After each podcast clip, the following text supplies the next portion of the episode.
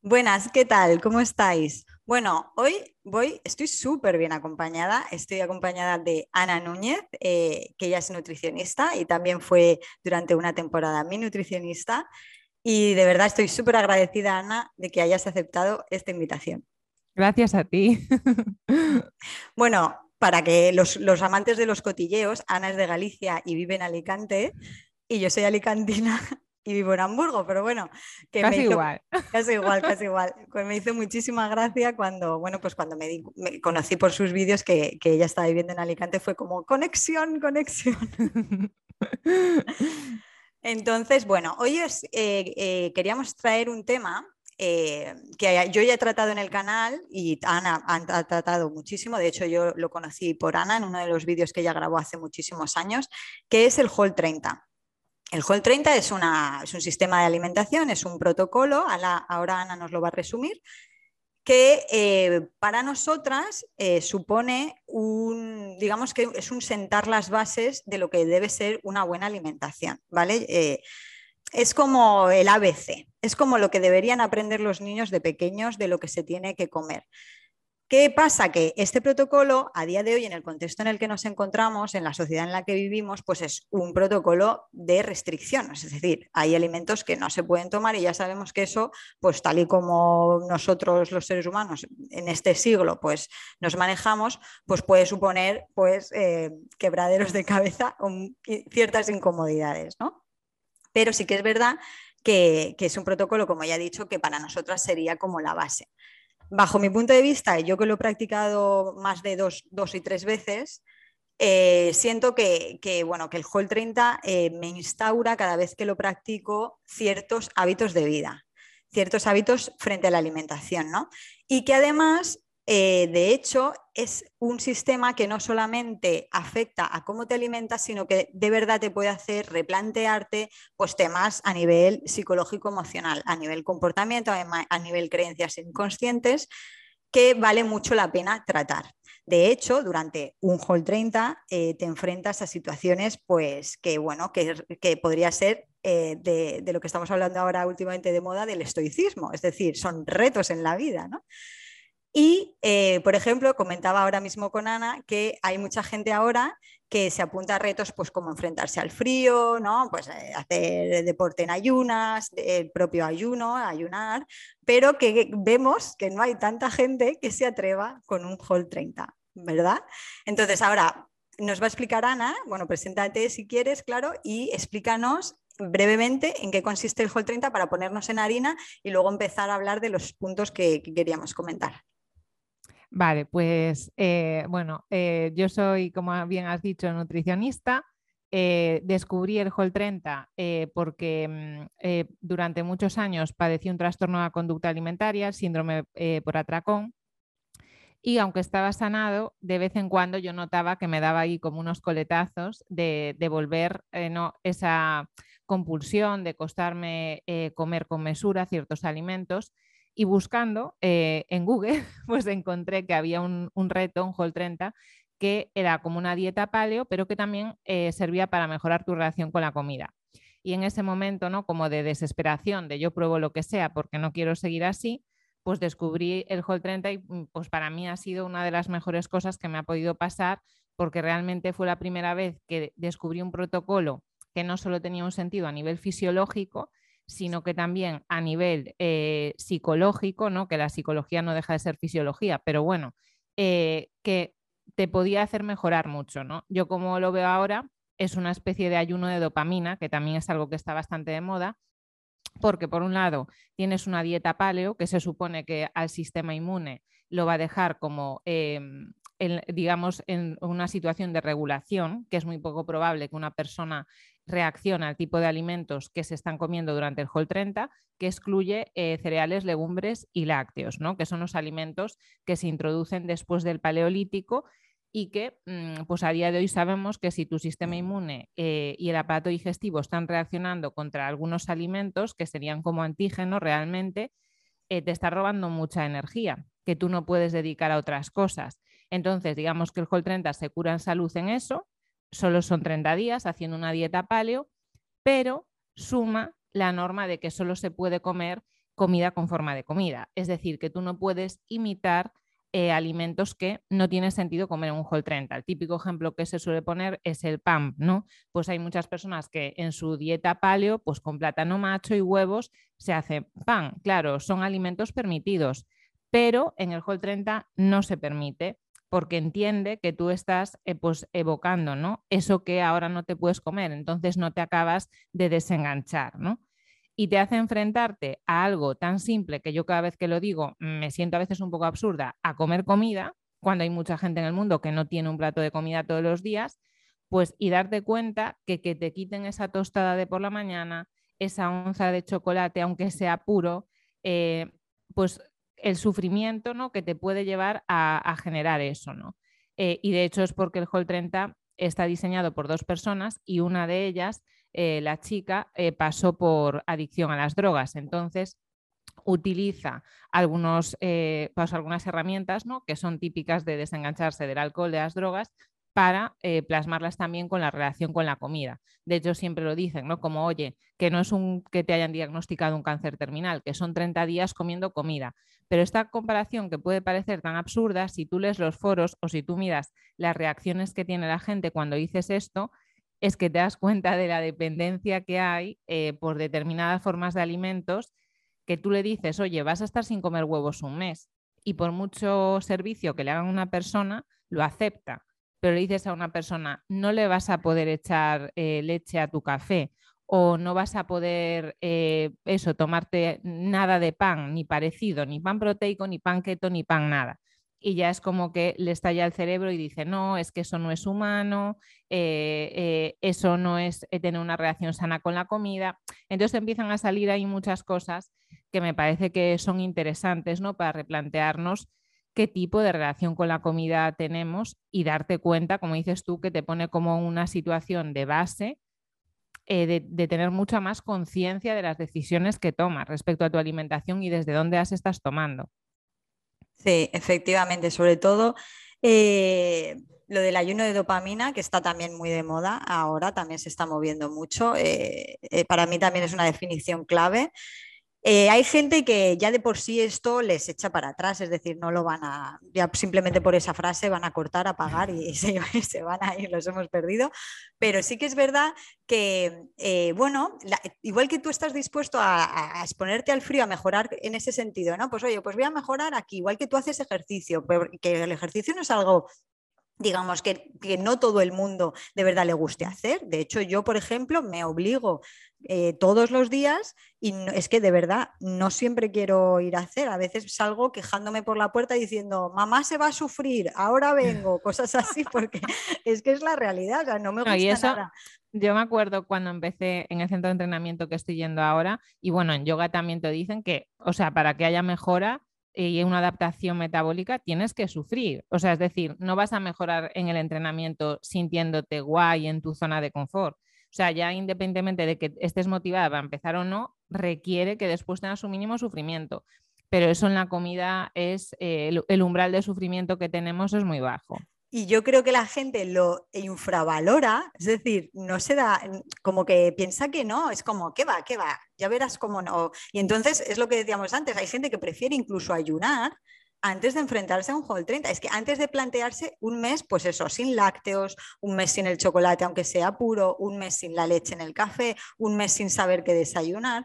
Entonces, eh, no sé, yo, eh, para mí esto es un llamamiento a decir, a ver, si tú te expones al sufrimiento de otras maneras, como yo qué sé, como eh, exponerte, meterte en un bloque de hielo o lo que sea, ¿por qué no te expones a esto que además los beneficios que tiene son de verdad que se sienten en el cuerpo de una manera impresionante y que además te puede implantar pues, ciertas cosas que son, bueno, pues nuevas maneras de pensar, nuevas eh, capacidad de decisión rápida de determinadas cosas, de alimentación sobre todo, que es algo que tenemos que hacer durante todo el resto de nuestra vida, ¿verdad? Entonces, dime, ¿quieres aportar algo ahí? No, eso que, eh, que que también creo que un poco la diferencia es lo de siempre, que el entrenamiento ¿no? o la exposición al frío es durante un momento eh, limitado, muy limitado en el tiempo, En cambio, eh, la alimentación, aunque en este protocolo ya te lo dice claramente en el nombre, son 30 días solamente, pues eso que es que mm,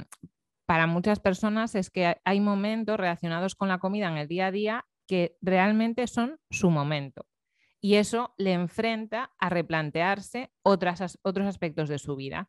Y yo creo que a eso es a lo que muchas personas no están preparadas. Entonces se parapetan en que no, eso no es normal, no es tener una relación sana con la comida y mm. así se pueden eh, poner excusas para no enfrentarse a sus propias cadenas, por decirlo de algún modo, porque realmente no es algo que tengas que hacer para siempre, es algo de 30 días para conocerte, ¿no? Entonces, para mí es eso, que realmente le estás exponiendo a, tus fantasmas, a una parte de ti mismo, que las personas no quieren conocer, pero que creo que es necesario conocer si tú quieres crecer como persona.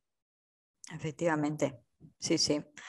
Vale, pues vamos a empezar con los estamentos que habíamos dicho. Es decir, esto es como a lo que te vas a enfrentar básicamente eh, cuando te pongas a hacer un Hall 30, que esperemos, esperemos que lo hagas, ¿no? Eh, tú, sufridora que, o sufridor que estás al otro lado. Espartanos. Espartano, estoico. bueno, pues eh, vamos a empezar con el primer estamento, que es el primero que me vino a la cabeza, que le llamo yo el momento de tortura china o el momento espartano, ¿vale? Porque es el momento por ejemplo, desayuno, en el que eh, te tienes que enfrentar a café solo, a eh, cosas que no sean ni pan tostado, ni nada con yogur, ni leche. Entonces te tienes, se te queda la opción de fruta, la opción de, lac, de, la opción de huevo, la opción de proteína animal, pescado, los vegetales. Eh, este, este, momento espartano, tortura china, se puede extrapolar también al postre, porque te quedas sin el yogurcito, te quedas sin el cafecito, el cortadito tal, te quedas sin el chocolate negro. Ana, ¿qué hacemos cuando llega este momento? A ver, yo creo que cuando empiezas eh, tienes que estar motivado, ¿no? Y muchas veces ese concepto de motivación que está mal entendido eh, o sea, no te llega tanto antes, tú lo quieres hacer, pero realmente cuando lo estás haciendo es cuando más te empiezas a motivar. Entonces, de alguna forma tienes que confiar en que al, fin y al cabo el Hall 30 lo han hecho miles de personas en el mundo, o sea, que no es algo imposible para nada. Y pues ponerte a confiar en el proceso y ya está, o sea, hacerlo un poco por automatismo. El tema, de hecho, del café yo lo trabajo mucho en consulta, porque tú no puedes tomar lácteos, pero puedes tomar frutos secos. Entonces hay mucha gente que me dice, ¿puedo tomar café con bebida de almendra sin azúcar? Y yo le digo, a ver, es que esa pregunta, por ejemplo, yo ya no me la hacía, porque yo era totalmente consciente de que para mí el café, aunque fuese con bebida de almendra sin azúcar, era un momento súper placentero del día. Entonces yo dije, me da igual si está permitido o no, yo me lo voy a quitar. Y ahí eh, pues eh, te empiezas ya a ver, ah, pues tengo que entonces buscar una bebida de almendra con muy buenos ingredientes, que es mucho más cara, es decir, cómo estás dispuesto a hacer esfuerzos grandes por seguir manteniendo ese momento de placer, en vez de simplemente asumir, pues me voy a tomar un americano, que después cuando te lo tomas dices, pues tampoco está tan mal, ¿sabes? Entonces es eso, o el chocolate, que tú podrías decir, pues hay chocolate 100% incluso, pero es algo que recuerda mucho a esa golosina de chocolate con leche que todos hemos tomado. Entonces es una norma que está ahí, simplemente la tienes que aceptar y te das cuenta de todas esas resistencias que van saliendo. Entonces para mí es un poco eso, confiar en el proceso eh, y que tú cuando lo vayas haciendo ya te vas a ir dando cuenta de por qué esas normas están ahí. Cuando te des cuenta eso, de que puedes disfrutar de ese eh, café americano, cuando a lo mejor te des cuenta de que si comes más de tu comida y estás realmente saciado, no tienes tanto esa necesidad de una onza de chocolate, se te acaba olvidando después cuando van pasando los días, ¿no? Y es eso, que te vas a estar conociendo y es un ayuno de dopamina, igual que si te quita las redes sociales un mes, eh, si te quitas Netflix, lo que sea. Y es algo que está de alguna forma reseteando esos neurotransmisores en tu cerebro para que después, desde esa línea de base, vas a poder disfrutar mucho más de todas las cosas, ¿vale? Eh, y entender eso, que no es porque te estén diciendo que no sea sano, sino que estamos intentando no recrear esos alimentos que comemos solo por hedonismo y no porque sintamos hambre o por tener eh, pues una necesidad nutricional de ellos. Y es lo que digo, que para mí es un momento de cómo empieza la persona, ver qué resistencias tiene. porque eso, el tema también no lo dijimos antes, pero bueno, se supone que en el Hall 30 también tienes que tener mucho cuidado con los aditivos de los alimentos, ¿no? Que eso es algo que ya te dice lo importante que es la salud. ¿Cuántas personas hay del mundillo fit, del mundillo keto, que para mí pierden el foco en la salud cuando te da igual eh, que una harina de frutos secos, calentarla a no sé cuántos grados para hacer un bizcocho? Pues entonces esas grasas insaturadas, ¿qué pasa cuando se calientan? Eh, o por ejemplo, em, el tema de yo qué sé, mm, pues mm, la dieta cetogénica sí que es más de imitar, pero en la dieta paleo, que a lo mejor puramente no es tanto, al principio no es, pero después tú ves esos blogs de dieta paleo y sí son. Entonces ahí es como ya se me ha olvidado todo completamente. Y si yo estoy haciendo una alimentación súper purista, que me estoy quitando eh, quinoa, ¿qué sentido tiene que me tome eh, una leche de almendras o bebida de almendras que tenga emulgentes y cosas así que para mi aparato digestivo es algo totalmente desconocido. Entonces, es empezar a ver ¿no? de otra forma, motivarse, confiar en el proceso y empezar a entender que los alimentos son información para tu organismo, que no estamos hablando de calorías, macros, porque otra norma del Hall 30 es que no se pesa la comida ni tú te pesas. Entonces, te tienes que fijar simplemente en darle lo mejor a tu cuerpo, ¿no? y, descubrir la belleza que pueda haber pues, en, ese, en esa conducta alimentaria. Sí, efectivamente. Sí, conforme vayamos haciendo los puntos, iremos remarcando, digamos que todo lo que cubre el Hall 30, pero porque efectivamente en este siguiente eh, viene otro que cubre el Hall 30, que solamente eh, recomienda comer tres veces al día. Cuando llega este momento de evasión a mitad de mañana, a mitad de tarde, cuando de repente instintivamente te levantas, porque sobre todo después en la pandemia, que, después de la pandemia que hemos estado todos trabajando desde casa, instintivamente te levantas y abres la nevera. Y de repente dices, ¿qué hago aquí? ¿no? O sea, que, que me he puesto lo que quieras a que habrá gente que haya cogido algo de la nevera, pero, ¿sabes? Como en plan, ay, no, que estoy en el Gol 30, ¿sabes? Como que no se da cuenta. Es decir, que es que lo hacemos eh, automáticamente. Hay veces que, nos, levantamos, oye, damos una vuelta y la, la costumbre a lo mejor de ir a, o a la despensa de frutos secos, lo que sea, ¿eh? pero al final ese, ese, automatismo, ese de repente no darte cuenta y una de las pautas del Hall 30, por ejemplo, es, oye, intenta comer tres veces al, día hasta saciarte y no picar entre horas, ¿verdad?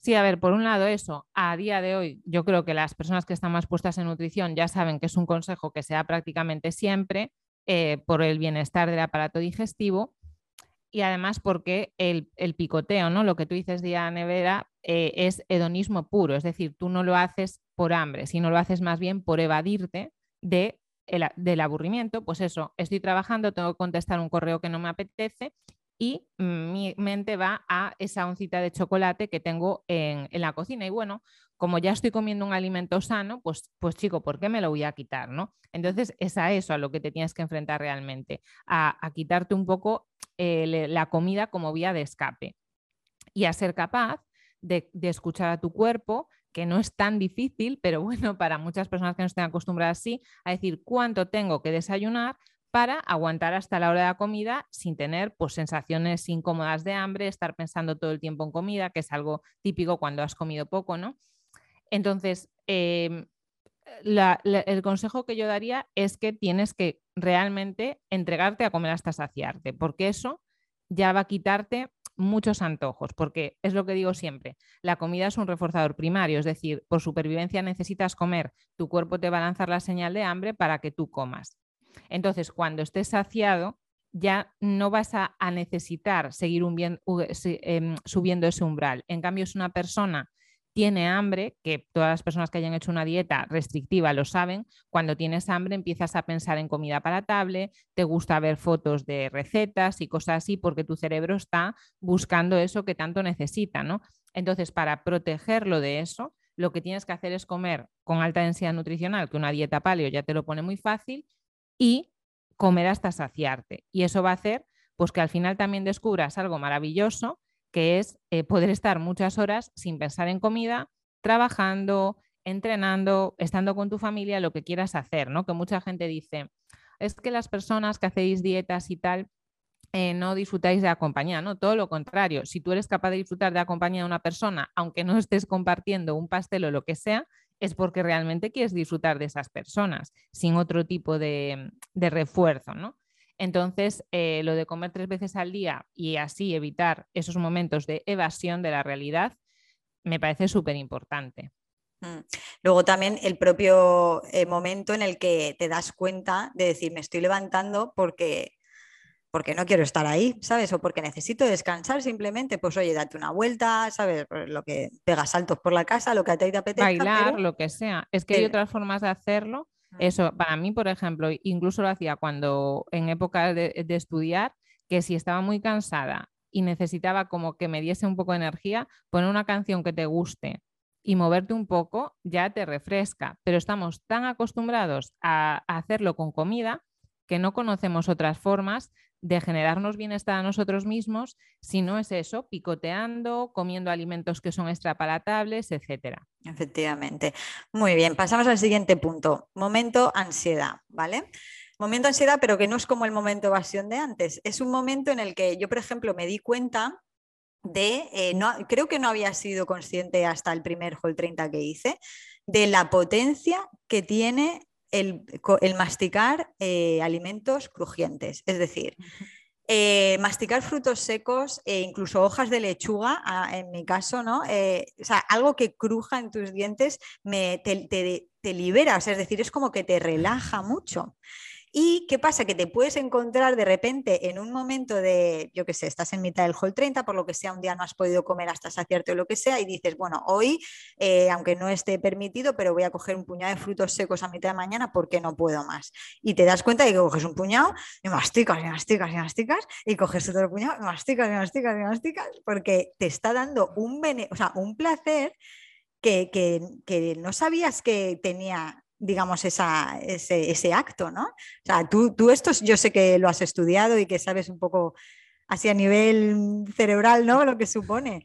Cuéntanos. se supone que los alimentos crunchy en general que son, pues, eh, al igual que no, la composición de los alimentos, pues la mezcla de hidratos de carbono, azúcares eh, simples sobre todo, o harinas refinadas, grasas, electrolitos, o sea, añadir sodio y tal, pues lo típico que llevan los alimentos procesados, que eso estimula el sistema de recompensa, que yo siempre digo, eso no es tu gusto gastronómico, eso es fisiología pura, que tú te comas una galleta y tu cerebro te recompense, porque estamos diseñados para eso y la industria alimentaria lo sabe. Eso es como lo, que le digo, como lo que le digo a mis hijas cuando me dicen, mamá, es que me encantan las Oreo. Y yo, es que no me extraña para nada. es que te creo, totalmente te creo. A mí me parece claro eso, que, habría que, una, que lo, lo decías tú al principio, ¿no? que habría que educar a la gente desde pequeños y que sepan diferenciar gusto gastronómico de eh, alimentos o ultraprocesados o lo que sean que estimulan el sistema de recompensa, porque son cosas diferentes, ¿no? Es como que nadie eh, cree que pues, una droga es el mismo placer que leer un libro. Pues no es lo mismo eh, beberse un vaso de agua que beberse una Coca-Cola o no es lo mismo tomarse una pera que tomarse una galleta Oreo. O sea, son dos tipos diferentes de bienestar o de placer ¿no? que podemos sentir. En el Hall 30, realmente eh, lo de comer tres veces al día se supone que es una recomendación, que si necesitas comer cuatro veces, por ejemplo, porque es una persona que entrena muchísimo, que no te cuadran los horarios y tal, podrías hacer una cuarta ingesta, pero de comida, claro, no para tomarte caprichitos. De hecho, ellos te recomiendan pues un huevo cocido o algo así, cosas que tengan alta densidad nutricional, ¿no? Y lo crunchy es igual, es como un estímulo que yo creo que también está muy relacionado con eh, el hecho de estar masticando mucho, ¿no? Como los niños cuando tienen un chupete, que están como más tranquilos. Y se ve en la industria alimentaria. Observando industria alimentaria ya podemos ver lo que nos hace caer, ¿no? Por, ejemplo, la crema de cacahuete, pues hay normal y crunchy. Para los que quieren un extra de placer, ¿no? Pues placer adulto, ¿no? Pues crunchy, todas esas cosas. Entonces, em, yo creo que es muy común que haya un atracón o una pérdida de control con la comida de frutos secos en el Hall 30, porque sí que es cierto que además son alimentos que a mucha gente le encantan, los puede comprar eh, que no estén tostados, por ejemplo, que sería una forma de hacerlo menos palatable. O si el fruto seco que menos te gusta son las nueces, pues cómprate nueces. Mi recomendación siempre sería que tú comas frutos secos integrados en una comida. Es decir, que yo cuando me como frutos secos no es que abro una bolsa y me los cojo del armario de la cocina, que esos son los aprendizajes del juego 30 que te tienes que llevar para siempre. Tú te pones tu desayuno de una tortilla francesa con huevos, con frutos secos y lo ves, esos frutos secos que te vas a comer. No es ir a la cocina a picotear, o sea, eso desaparece ya de tu mente, porque además sabes que tu cuerpo puede sacar energía de tus depósitos de grasa, de glucógeno, sabes que puedes hacer otras cosas para sentirte bien. Entonces, ese momento de pérdida de control con la comida, también lo que tú decías, pues hay veces que es difícil, por la vida no podemos comer todo lo que hemos necesitado, pero ahí es un aprendizaje de otras estrategias que podría haber hecho eh, si me ha pasado esto. Y es un momento bonito decir, me ha pasado esto, además, sin que nadie te lo explique, tú te sientes mal por lo que, has por lo que ha pasado, ¿no? Porque sientes que has perdido el control y te das cuenta que cuando tú desayunas con mucha hambre y te tomas unos huevos con verdura o lo que sea, es distinto que cuando abres la bolsa de frutos secos y es como que estás ahí poseída y sigues comiendo. Entonces, ¿qué estrategias yo puedo hacer para que eso no me vuelva a pasar? Y empezar a esa reprogramación neuronal, por decirlo de algún modo, de mis frutos secos van a ser una parte más de mi plato, no van a ser un picoteo, ¿no? Y entender eso, pues que el, toque crunchy es algo más de lo que hace que la comida sea muy palatable. A mí, de hecho, eh, lo que mejor me vino con el tema de, de, a lo mejor, sobre todo el primer Hall 30, los otros la verdad es que no he tenido tanta, no sé, tanta en este sentido de, lo de los frutos secos, pero en el primero sí que me acuerdo. yo notaba que me sentaba, la verdad es que me sentaba mal, o sea, al tema digestivo, sobre todo cuando ya te empiezas a purificar, entre comillas, que eres como más sensible a, malestares eh, intestinales, yo me daba cuenta de que si alguna vez me pasaba del tema de frutos secos, yo lo notaba a nivel intestino, o sea, que no son, que es lo que decís muchas veces los nutricionistas, que, no es que me coma y porque sea sano me va a sentar bien, es que hay veces que, ciertos alimentos, pues, pues eso, que nos sientan bien y no nos estamos dando cuenta porque está enmascarado pues, con otras molestias o lo que sea, ¿no? Sí. De hecho, eh, por ejemplo, hay un protocolo que es muy estricto, el protocolo autoinmune para personas que padecen patologías autoinmunes, y no se pueden tomar frutos secos porque a muchas personas también les generan eh, reacción ¿no? a nivel esto de su sistema inmune, entonces te puede provocar malestar eh, digestivo y sí que es cierto que es una cosa que supongo que en parte también porque es fácil pasarte y con otros alimentos no, ¿no? Eh, pero que yo sí que he notado que si alguna vez como frutos secos de más me sientan fatal.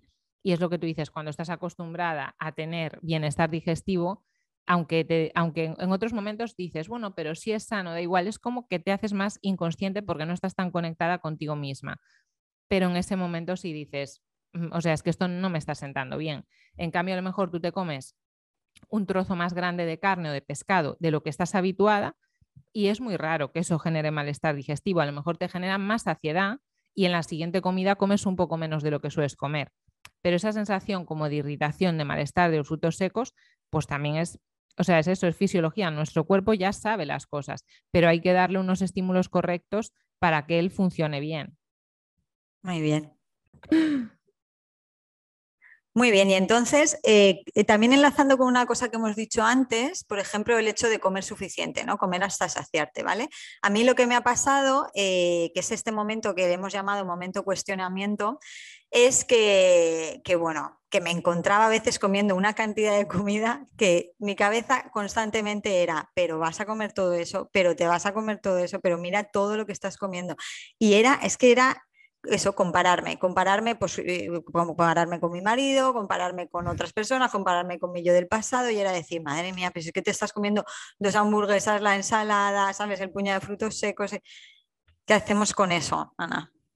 Eh, pues mira, eso me pasa mucho lo que acabas de decir de compararse con el marido, el novio, lo que sea, muchísimo. Con muchas chicas que yo les animo a que hagan el Hall 30 para que aprendan a comer hasta saciarse eh, y les traumatiza muchísimo. Dicen, es que como más que mi novio, mi novio se queda saciado enseguida.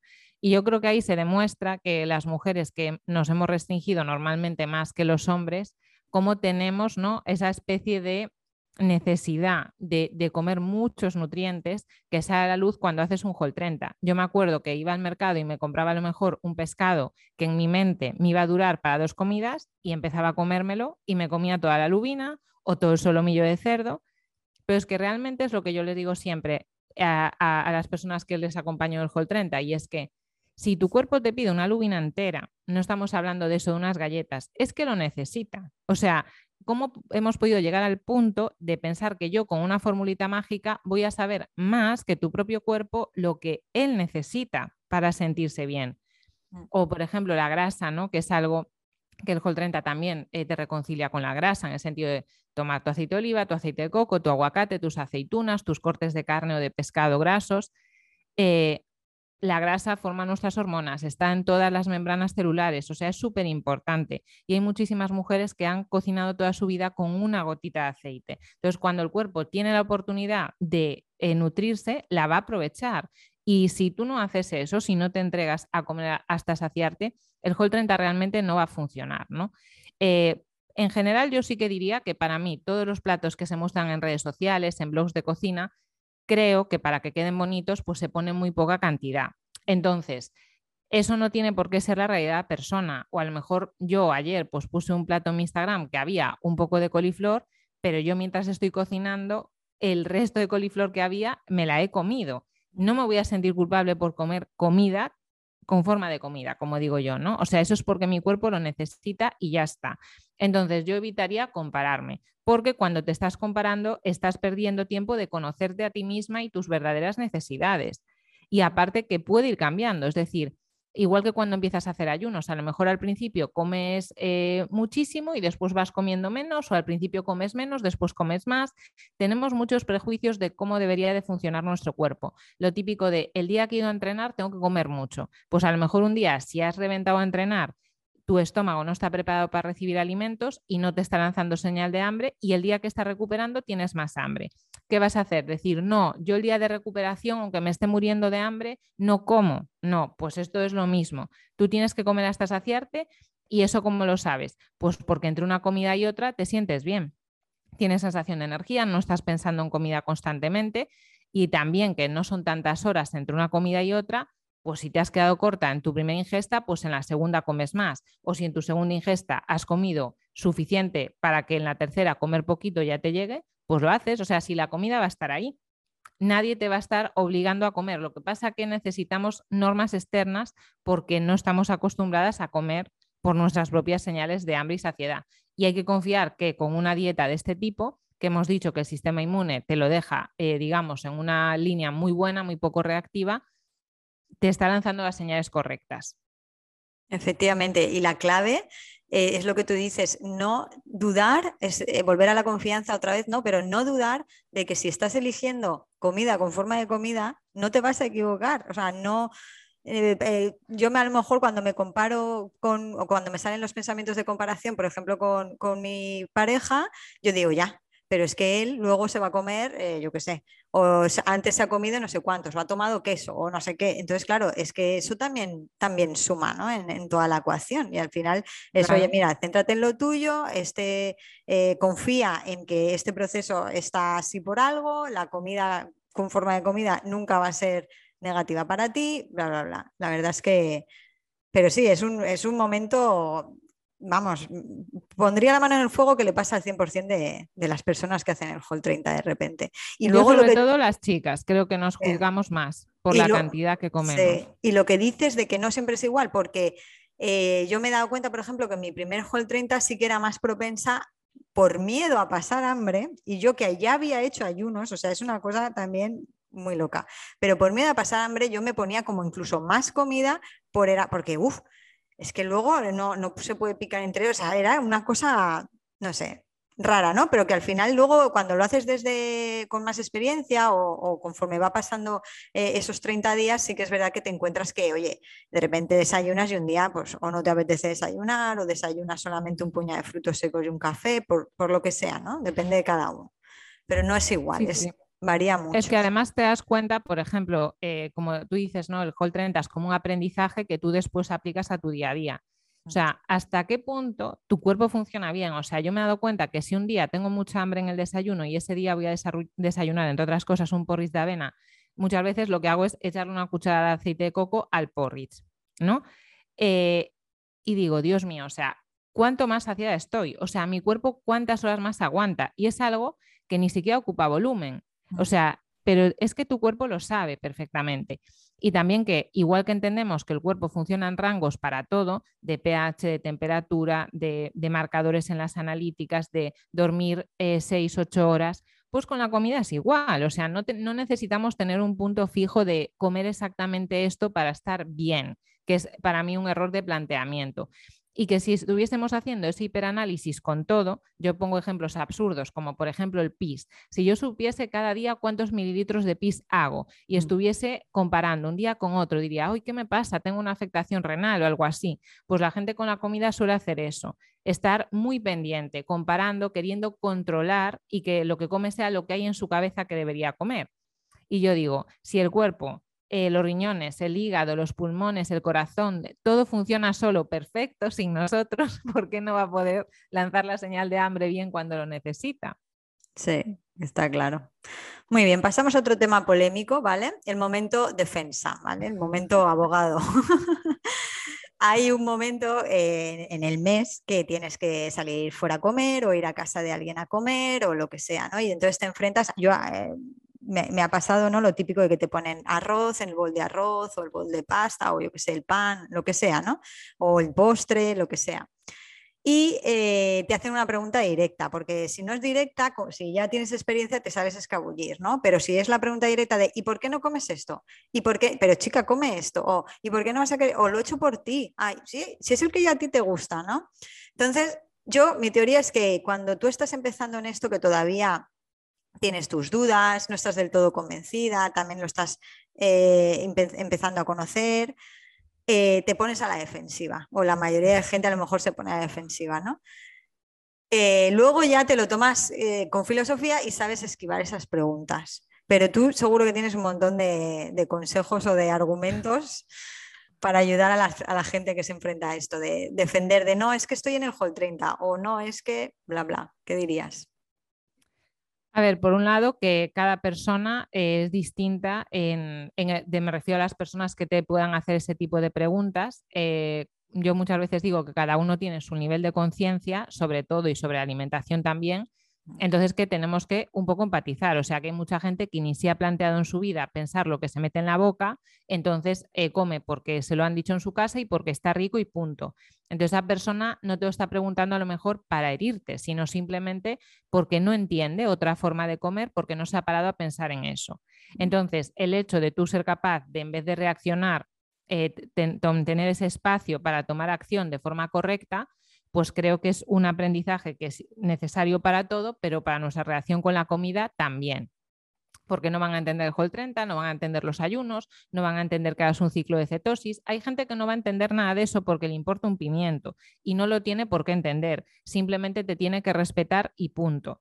Y ahí también entraría en práctica la asertividad, ser capaz de tú defender tus derechos, que para mí es eh, un derecho fundamental decidir qué me quiero llevar a la boca, que al final es eso que va a interactuar con mis genes eh, y que no tengo por qué dar explicaciones tampoco, ¿no? Por ejemplo, pues en mi caso, en mi familia hay muchos casos de cáncer, porque yo le tengo que contar a una persona por qué me interesa especialmente cuidarme. O si, como yo cuando hice el Hall 30, ¿por qué le tengo que contar a alguien que últimamente he estado perdiendo el control con la comida? O sea, es como contarle algo de tu relación de pareja o es que son cosas personales que no hay por qué contar. Entonces yo creo que también es aprender un poco a poner límites, ¿no? Eh, dependiendo de con quién estás hablando, pero lo más importante es que tú sientas que lo que estás diciendo tiene sentido para ti, que es tu verdad, porque entonces no te va a costar hacerlo tangible en una frase decirle, pues, eh, mira, pues es que estoy yendo a un nutricionista y me ha planteado un plan de, un mes porque tengo malestar digestivo. Que eso, pues dentro de lo que cabe, mucha gente ya no se va a meter ahí porque ni lo entiende y lo asocia a que estás enfermo y tal. A otra persona a lo mejor se lo puedes explicar un poco más e incluso siente curiosidad y quiere probarlo, nunca se sabe, pero como que tú eres el que estás en ese camino de autoconocimiento y el que tienes que tener la responsabilidad de poner ese límite, porque muchas veces cuando la gente no lo pone precisamente es porque no tiene seguridad en sí misma. Porque dice, es que van a pensar que estoy haciendo otra dieta más, es que como estoy gordito, pues entonces me mm, van a decir, ¿y qué más te da a ti? Ellos están juzgando antes de que le juzgue otra persona que a lo mejor simplemente es por desconocimiento. Entonces mm. yo creo que es un buen momento para eh, practicar la asertividad y según quien te lo diga, pues oye, eh, dar más o menos explicaciones porque es que hay gente que no va a entender lo que es el sistema de recompensa en toda su vida. Entonces, ¿para qué eso vas a explicar tú?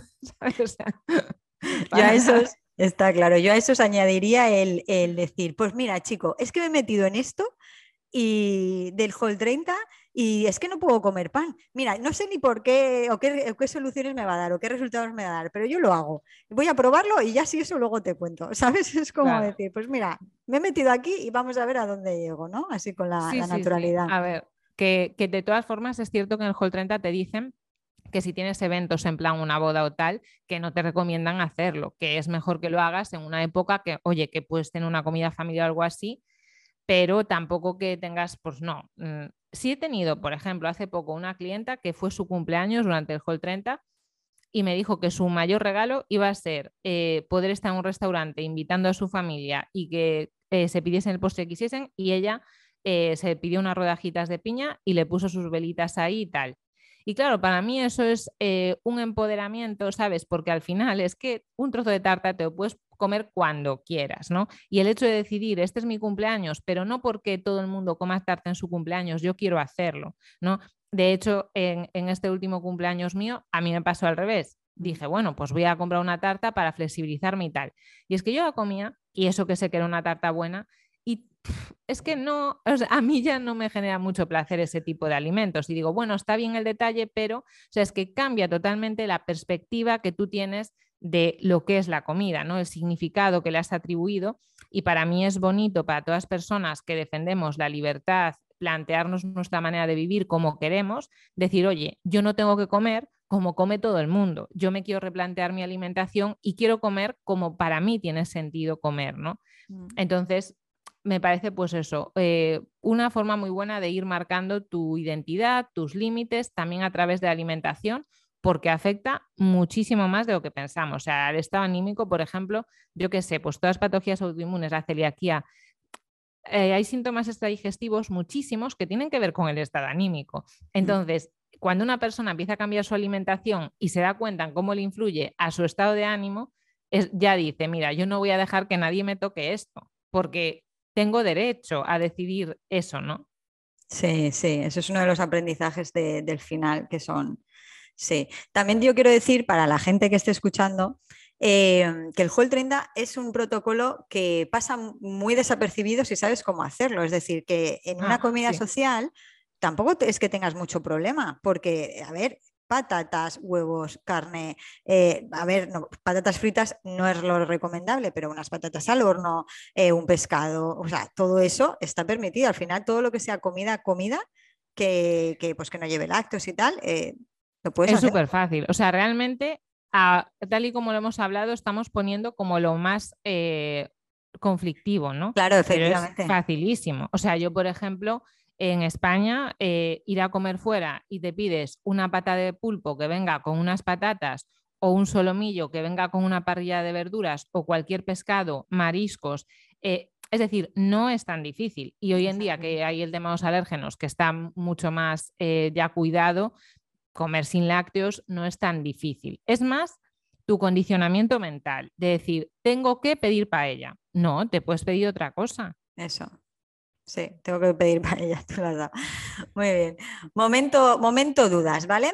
Eh, hay una. Mm, o sea, el Hall 30 no es una dieta de adelgazamiento. No es una dieta de adelgazamiento, no está pensada para adelgazar, eh, está pensada para todo lo que has comentado, el sistema inmune, resetear, etcétera. Pero, pero yo lo sé por, experiencia personal y por eh, experiencia de gente que lo ha hecho conmigo, que hay un punto en el que de repente aparece el miedo, en el, mensajito en la cabeza que te dice que por lo que sea te has pesado en la báscula, que no deberías, o por lo que sea te has ido a abrochar el pantalón y te has notado más hinchada y de repente te ha venido la alarma de decir, ¿no estaré engordando yo con esto de comer hasta saciarme? Pues mira, eh, primero es importante eso, porque a veces cuando le hacen una crítica al Hall 30 ni siquiera se lo han leído y dicen que es una dieta de moda para adelgazar, cuando en el Hall 30 nadie habla de adelgazar. O sea, es lo más eh, body positive que hay, porque habla de los beneficios para tu salud. En ningún momento se habla de estética corporal y además durante los 30 días no te puedes pesar para que tú lo que veas en la báscula no condicione el hecho de lo que necesites comer, ¿no? O sea que mm, yo creo que eso es eso, lo más eh, relativo a salud física y mental que he escuchado en mi vida y coherente. Eh, entonces, durante el Hall 30, lo normal, o sea, lo que suele pasar es que te desinflamas, por lo que hemos dicho del sistema inmune.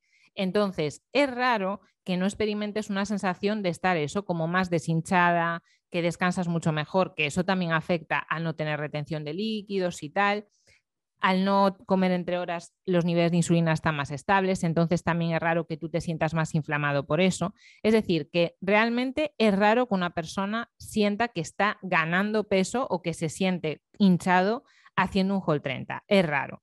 Pero pongamos el caso, que sea una persona que viene de comer poquísimo y que bueno, que su cuerpo está teniendo esa primera reacción pues habría que aceptarlo como parte del proceso de curación, igual que una persona, pues eso, que ha pasado una dieta muy restrictiva, va a vivir momentos de hambre extrema. ¿Y cómo te vas a curar? ¿Restringiendo más? Pues no, te vas a, a curar comiendo lo que tu cuerpo necesite. Entonces, es confiar en que tu propio cuerpo está haciendo las cosas bien. Y también, o sea, seamos francos, hay que ser un poco, como yo digo así medio de broma, cochino para, eh, eh, un gato apareció por aquí, para eh, engordar comiendo como un Hall 30. Porque a veces también me parece a mí que puede ser la idea y no que esté pasando en la realidad. Porque tú cuando te comes lo que decimos, pues un solomillo, una lubina, el gasto digestivo que tiene eso es altísimo. Yo de hecho hice el Hall 30 muchos meses continuos, no lo hice solo 30 días y unos motivos por lo que los dejé de hacer es que me veía súper delgada. O sea, es decir, que ya al no haber ese componente dónico en la comida y al pues vas a comer fuera, no te comes un pastel, siempre pides tus verduritas con tu pescado tal, pues al final es que sí que la mayor parte de la gente pierde peso.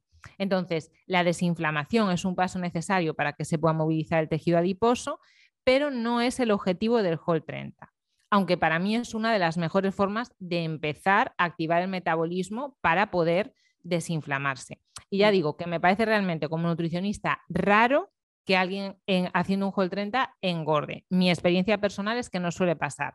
Cosas raras que he visto, pues gente que se compre la leche de coco de lata que es para cocinar y se la tire en café para hacerse un café con leche. Bueno, pues eso eh, o sea, quiero decir, si ya tienes esa mentalidad de ir a comer todo lo más palatable dentro de estas pocas opciones que tengo, pues bueno, o personas que no hagan nada de ejercicio físico, no sé, pero que es muy raro, de verdad. O sea, yo eh, confío plenamente cuando alguien hace el Hall 30 que no va a sentir que está engordando. ¿Que un día te puede eh, quedar más apretado el pantalón? Pues sí, bueno, porque has ido menos al baño, por lo que sea, puede ser. Pero realmente eso es muy raro que pase, porque además ellos tienen como eh, unas referencias y tú sobre todo comes verduras, hortalizas, proteína de origen animal, es decir, la grasa, en plan aceitunas, aguacate, las patatas, los, los, tubérculos son un complemento.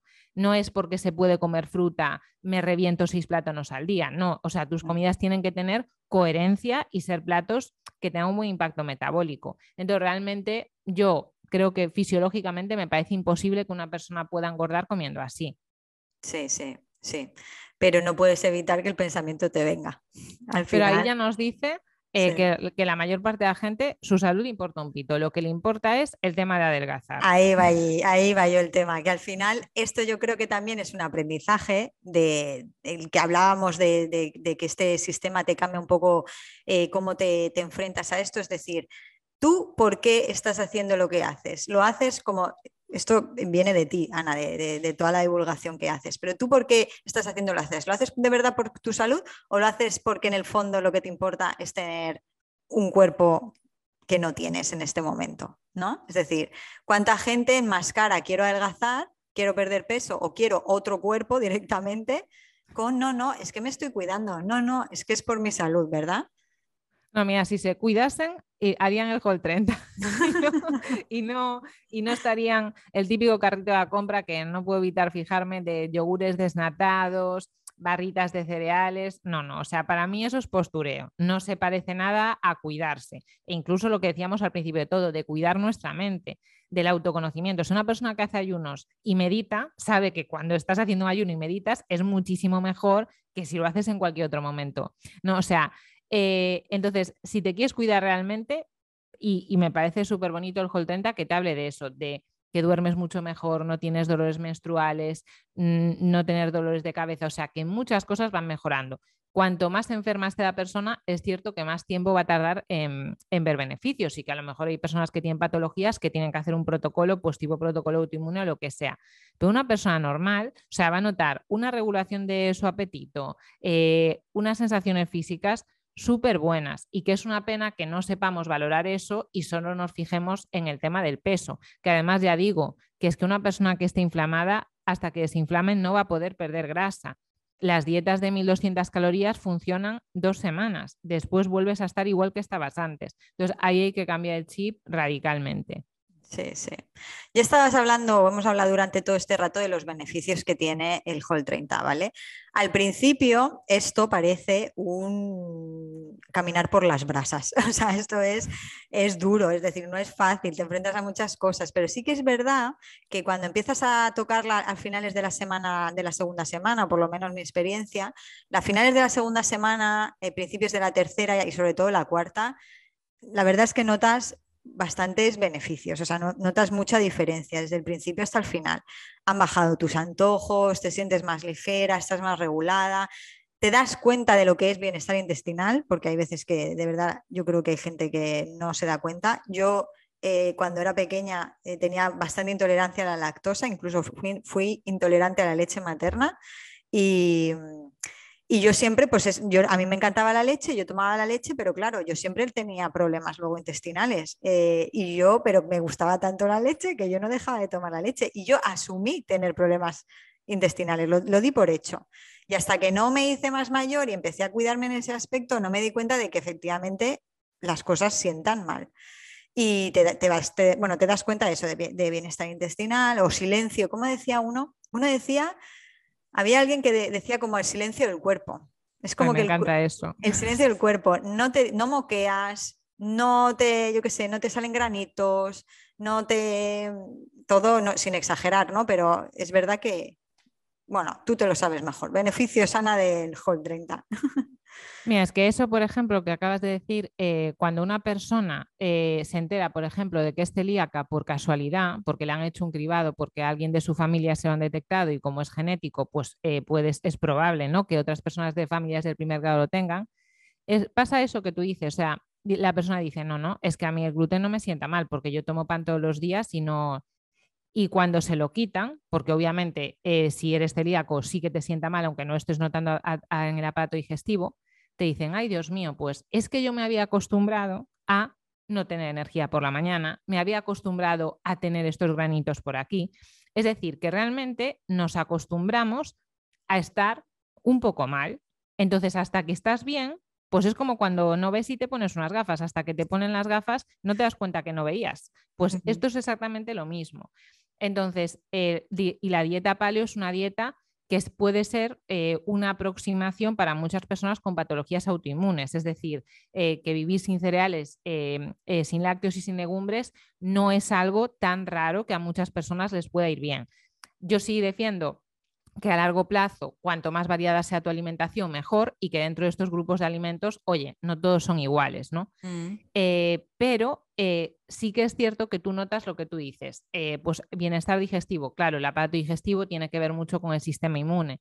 Si se va tu pared intestinal regenerando, pues va a entrar muchas menos sustancias negativas dentro de tu torrente sanguíneo. Si tu sistema inmune no está todo el día defendiéndote, tienes más energía en tu sistema nervioso, por ejemplo. Entonces vas a estar más enfocado, te va a costar menos reprimir impulsos, lo que decimos de no sentir antojos, que te da mucha paz mental.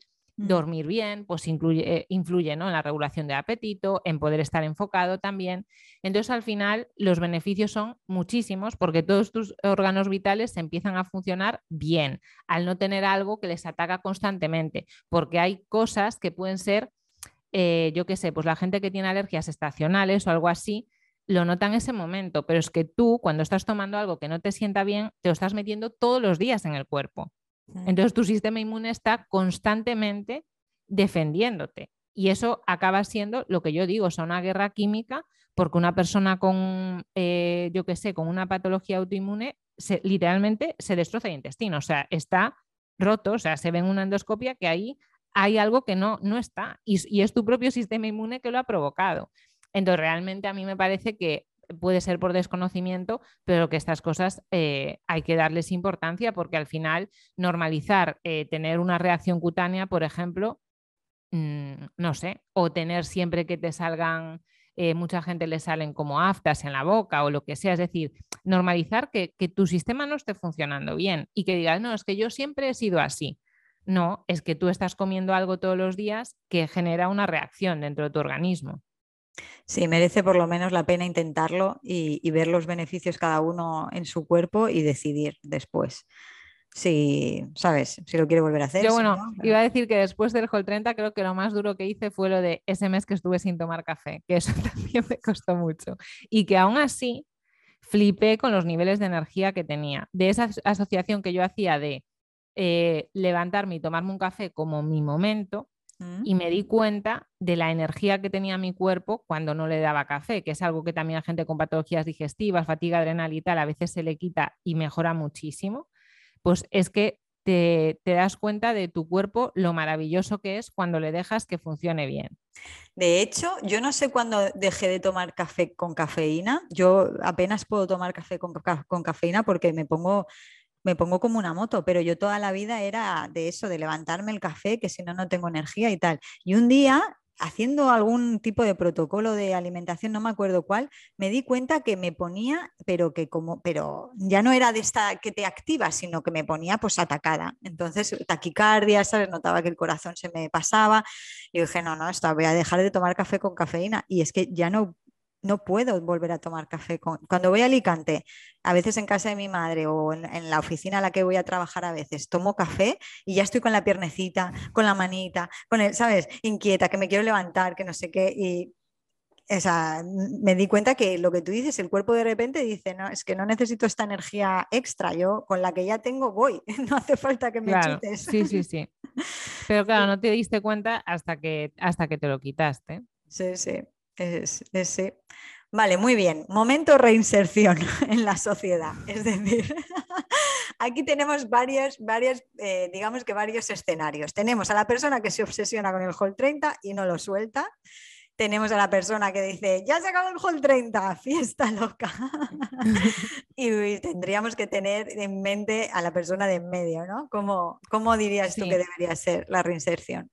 A ver, realmente es cierto que el Hall 30 termina supuestamente con 10 días que hace las reintroducciones y que tú pruebas si los cereales, los cereales con gluten, las legumbres, los lácteos te generan algún tipo de reacción o no. Y mm. de hecho es que es un protocolo igual que se hacen las dietas, por ejemplo, bajas en FODMAPs, que vas reintroduciendo y teniendo días de lavado, que son días de volver a hacer un Hall 30 y punto, para ver si hay algún tipo de reacción, ¿no?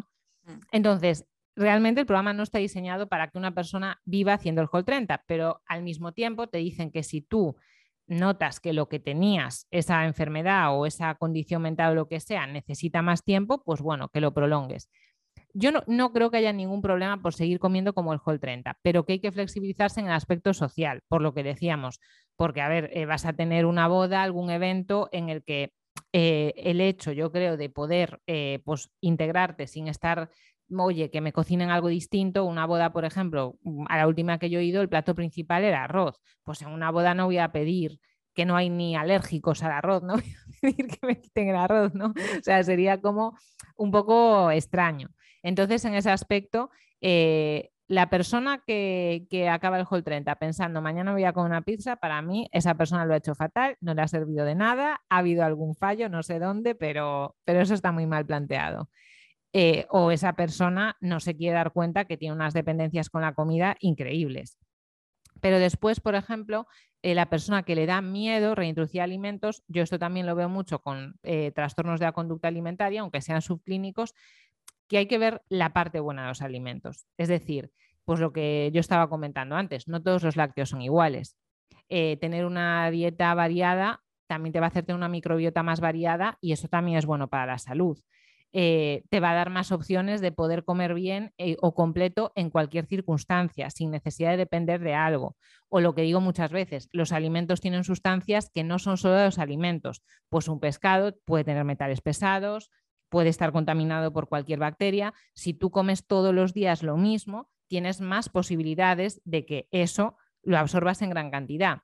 Entonces, eh, abrir un poco tu alimentación es algo que te puede dar beneficios. O si haces deporte y quieres cargar más hidratos de carbono para lo que sea, para una carrera, pues obviamente el Whole 30 mm, te deja un poco limitado. Vas a tomar siempre patata. La patata tiene solanina. A muchas personas con patologías autoinmunes no se recomienda. Entonces, al final te quedas con menos herramientas. Mm. Entonces, para mí, puedes vivir haciendo un Whole 30 si quieres, no es que sea malo, pero creo que si toleras otros alimentos, tener un poquito más de variedad como nutricionista me parece mejor opción. La alimentación prebiótica que está tan de moda, pues muchos de esos alimentos son alimentos que contienen hidratos de carbono. O sea, mm, eh, hay que tener un poco también de, de, experiencia en esa reintroducción, de ver lo que realmente te sienta bien y lo que te sienta mal y, tú ver con lo que te quieres quedar. Y lo que decíamos antes, ¿no? Que las cosas no son para siempre, que tú a lo mejor te quieres enganchar al Whole 30 tres meses y después te da algo en la cabeza y dices, pues quiero probar una dieta cetogénica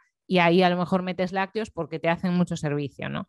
Mm. Entonces, que oye, que las cosas eh, no, son como estar casado en el siglo XV, o sea, que, que puedes ir variando lo que haga falta. Casado en el siglo XV. Claro, porque hoy en día no vale decir estar casado porque hoy te casas y mañana te divorcias. Muy bien. Bueno, hemos repasado todos los, puntos del Hall 30 de, este sistema. Al final, lo que yo eh, repito lo que he dicho al principio, para mí mi experiencia con, con, este, con este protocolo es que cada vez que lo hago, pues te genera, te, te, te trae otro, ciertos hábitos, ¿no? Te, te, hace darte cuenta de, oye, pues mira, hice el Hall 30, me desenganché un poco del café con leche, por decir una cosa, y me he dado cuenta que en dos semanas he estado otra vez con el café con leche, ¿no? Pues oye, a la siguiente intentona, pues voy a ver qué tal ahí, yo qué sé, ese tipo de cosas. Eh, o, por ejemplo, a decir, bueno, pues me he dado cuenta que cada vez que acabo el Whole 30 me cuesta un montón volver a tomar, no sé, quinoa o arroz o legumbres, ¿no? ¿Por qué?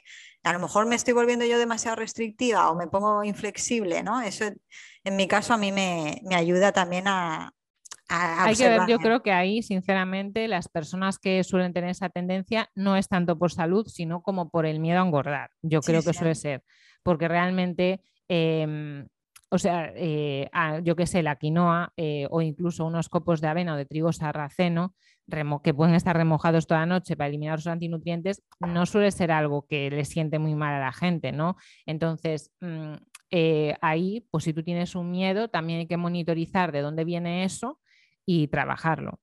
Claro, efectivamente, a eso me refiero, que como que durante luego todo el proceso siguiente te vas dando cuenta de, de ¿no? De, oye, es cuando estoy bajo unas normas y unas reglas parece que todo va bien, pero de repente cuando ya no hay nadie que me diga normas y reglas, otra vez me vuelvo a, ¿sabes? Mi cabeza vuelve a ir, me vuelvo a enganchar a pensamientos que no son los que, ¿no? Los que me benefician, pierdo mi autoridad. Cuando estás estresada, que es típico de, pues aunque estés estresada por el trabajo, lo que sea, si mm. hemos tenido esa tendencia restrictiva, va a volver porque nos genera sensación de seguridad controlar mucho lo que comemos, ¿no? Mm. Entonces, darte cuenta de eso, eh, yo creo que es algo positivo, incluso aprender a reaccionarte con el placer, que también podemos comer algo solo porque esté rico, que es totalmente lo contrario al Whole 30, pero aprender a hacer eso, aprender a que un día te apetezca tomarte un helado y te lo tomes solo porque te gusta, a mí también me parece un aprendizaje, sobre todo para algunas personas, que es necesario.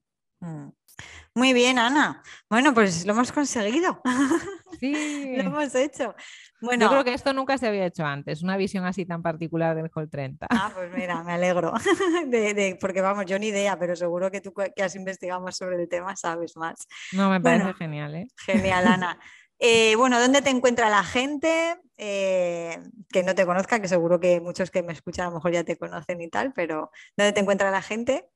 Pues bueno, en Instagram, en YouTube, en mi página web, que soy ni tan healthy ni tan fit, en todos esos sitios, pues ahí estoy casi todos los días, yo creo que, o todas las semanas, eh, algo, algo hago. Sí, sí, sí que haces, sí que haces, sí que haces. Ayudarnos mucho también. Que nada, em, bueno, también quería comentar que Ana, también, eh, como tal y como ha dicho durante la entrevista, pues que hace seguimientos de, de Hall 30, lo digo porque si alguien de repente se quiere animar, pues que sepáis que con Ana lo podéis hacer supervisado por ella, guiado y, y bueno, eso. Pues muchísimas gracias. Pues gracias a ti, Ana, de verdad, que me lo he pasado muy bien reflexionando de esta manera así tan particular sobre el Hall 30 que me gusta tanto. Muy bien. Hasta luego. Bueno, te veré en el vídeo del fin de semana. Sí, por supuesto. Muchas gracias. Chao. Chao.